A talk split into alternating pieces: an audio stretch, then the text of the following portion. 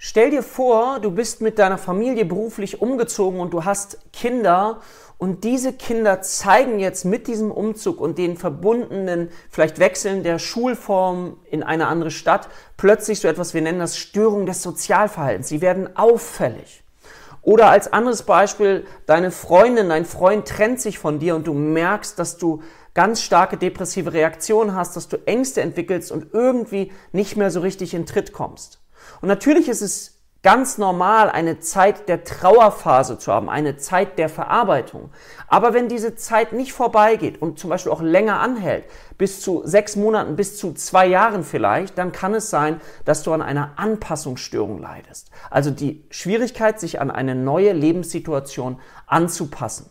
Das kennen viele, aber ich wollte es dir nochmal erklären, dass du weißt, okay, was verbirgt sich hinter einer Anpassungsstörung nach ICD-10?